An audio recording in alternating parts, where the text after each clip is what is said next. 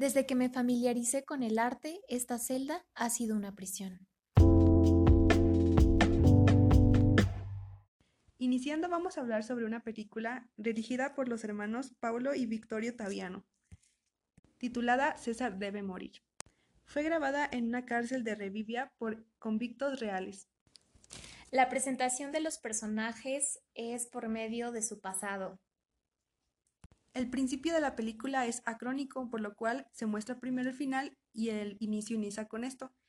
Eh, la película empieza con colores, la cual eh, podemos inferir que se refiere a la catarsis que sufren los personajes cuando están actuando, y toda la película se desarrolla en colores blanco y negro. El blanco y negro podemos inferir que es la dualidad de estos, por ejemplo, lo bueno y lo malo. En una parte de la película se menciona la frase ¿Por qué su alma se libera por medio de la feroz guerra entre el corazón y su mente? mencionado por Casio, lo cual eh, tiene relación con la catarsis, esta catarsis constante.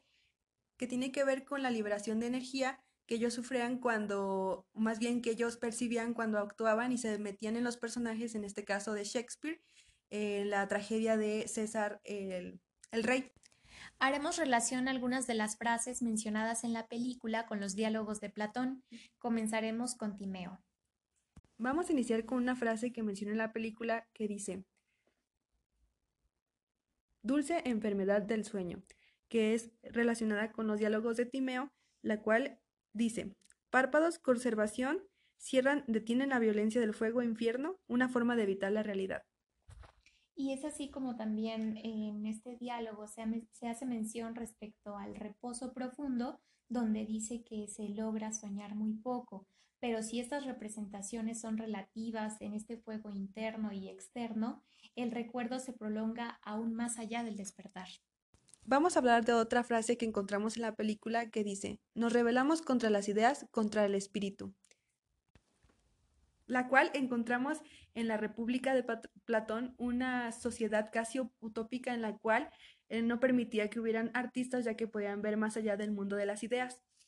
Y justo esta sociedad idílica en la República tiene relación con los artistas, ya que era mucho más fácil alejarlos de esta sociedad porque ellos tenían eh, algo que iba en contra de estas ideas formuladas. Veían más allá del plano de las ideas y podría ser una amenaza para incluso esta construcción social perfecta para Platón. La siguiente frase es, si no eres inmortal, sé cuidadoso. La cual está relacionada con Timeo, ya que Timeo hacía mucha alusión a las enfermedades que iban separadas de la médula hacia los pies. La médula hacia los pies era la parte que te hacía mortal y era la parte la que tenías que cuidar más de ti. La parte de arriba, que es la cabeza, era la que te conectaba hacia los dioses, que es algo esférico como la cabeza del hombre y por lo tanto es perfecto.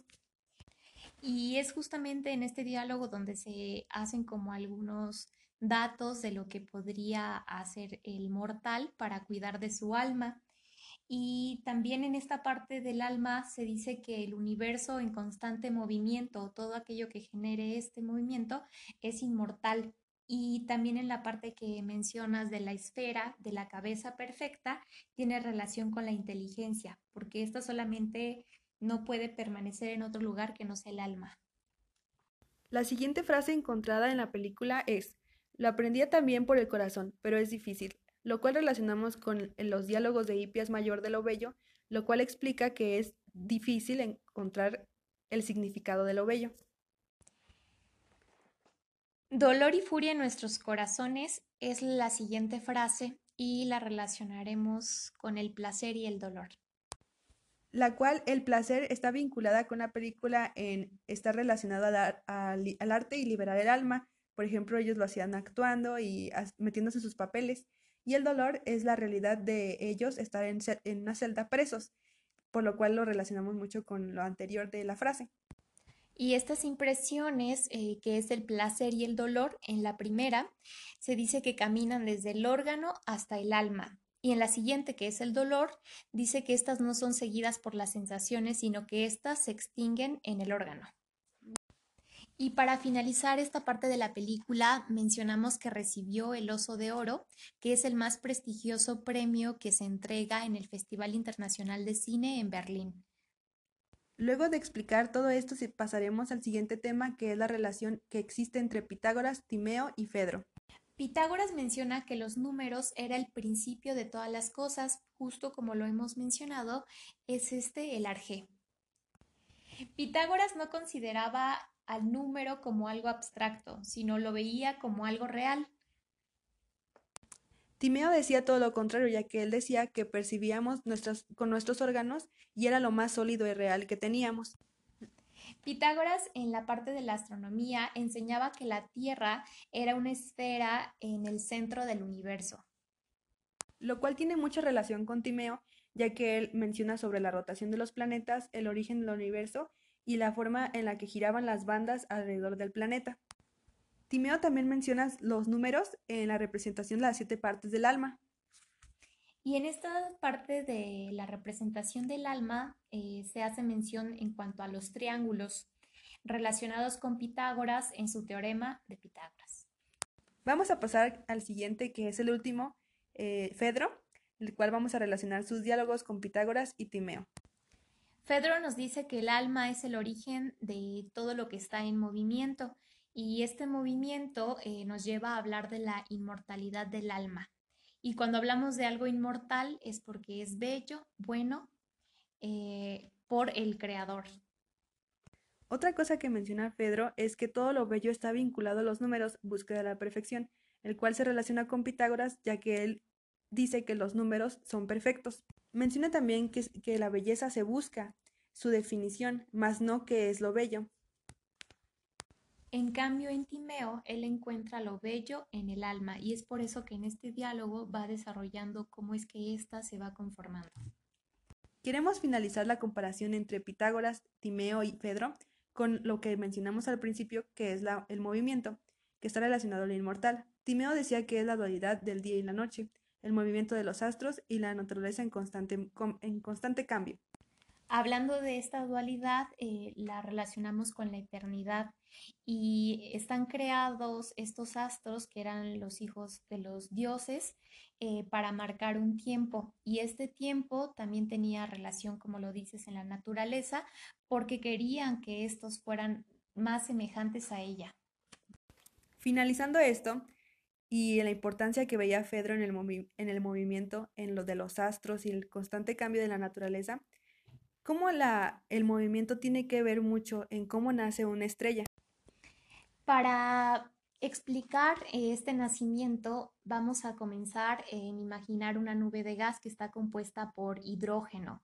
Y en esta nube de gas se encuentran diseminados eh, por todo el espacio. Es difícil que esta nube de gas se comprima. La única fuerza con la que cuenta para ello es su propia gravedad. Bien, aquí en esta parte hay múltiples trabas que hacen que la gravedad no pueda actuar, ya sea por medio de los campos magnéticos o por las propias partículas que están eh, con energía cinética. Entonces es así que cuando la gravedad logra vencer todos estos obstáculos, eh, genera las protoestrellas. Las protoestrellas eh, son cuerpos y están contrayéndose y calentándose constantemente. Y es así como esta protoestrella tiene la capacidad de formar una o más estrellas. Y para que ésta empiece a brillar es necesario que entre en una buena temperatura y que ésta sea suficiente.